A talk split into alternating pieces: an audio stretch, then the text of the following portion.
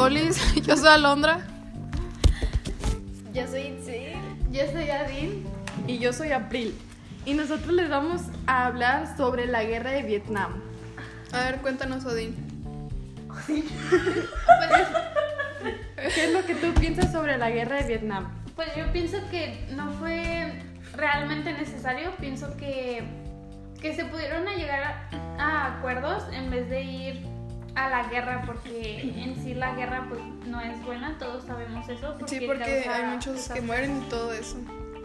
Pues sí, tienen un buen punto. Pero yo creo que en esos tiempos eran muy difíciles y pues todos estaban enojados sin saber qué hacer y pues en, eso, en ese momento no tuvieron otra opción más que irse a guerra pues para resolver el problema. Sí, pero la guerra hizo que las personas fueran obligados para que ellos sirvieran para hacer eso.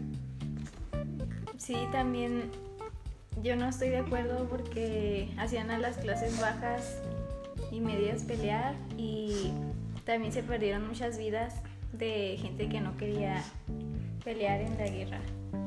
Sí, porque hubo elecciones aleatorias de jóvenes estudiantes, bueno, mayormente de jóvenes estudiantes que fueron llamados a ir a la guerra y creo que eso fue algo ilegal porque estaban violando sus derechos. Sí, civiles. porque como son menores de edad no pueden ir ellos.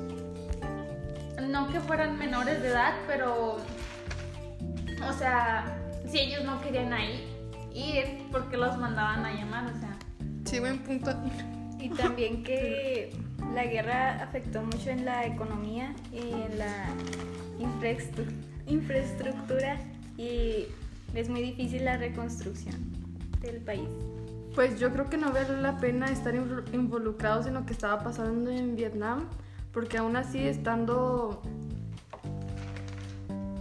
estando peleando por el comunismo, pues no nos dieron nada a cambio y así poniéndonos pues en cada vez más deudas y más deudas por una guerra que pues no ganamos.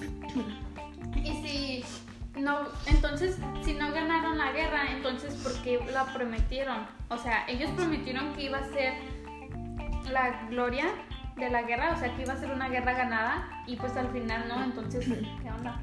Sí, porque el pueblo se dio cuenta que eso solo fue una mentira.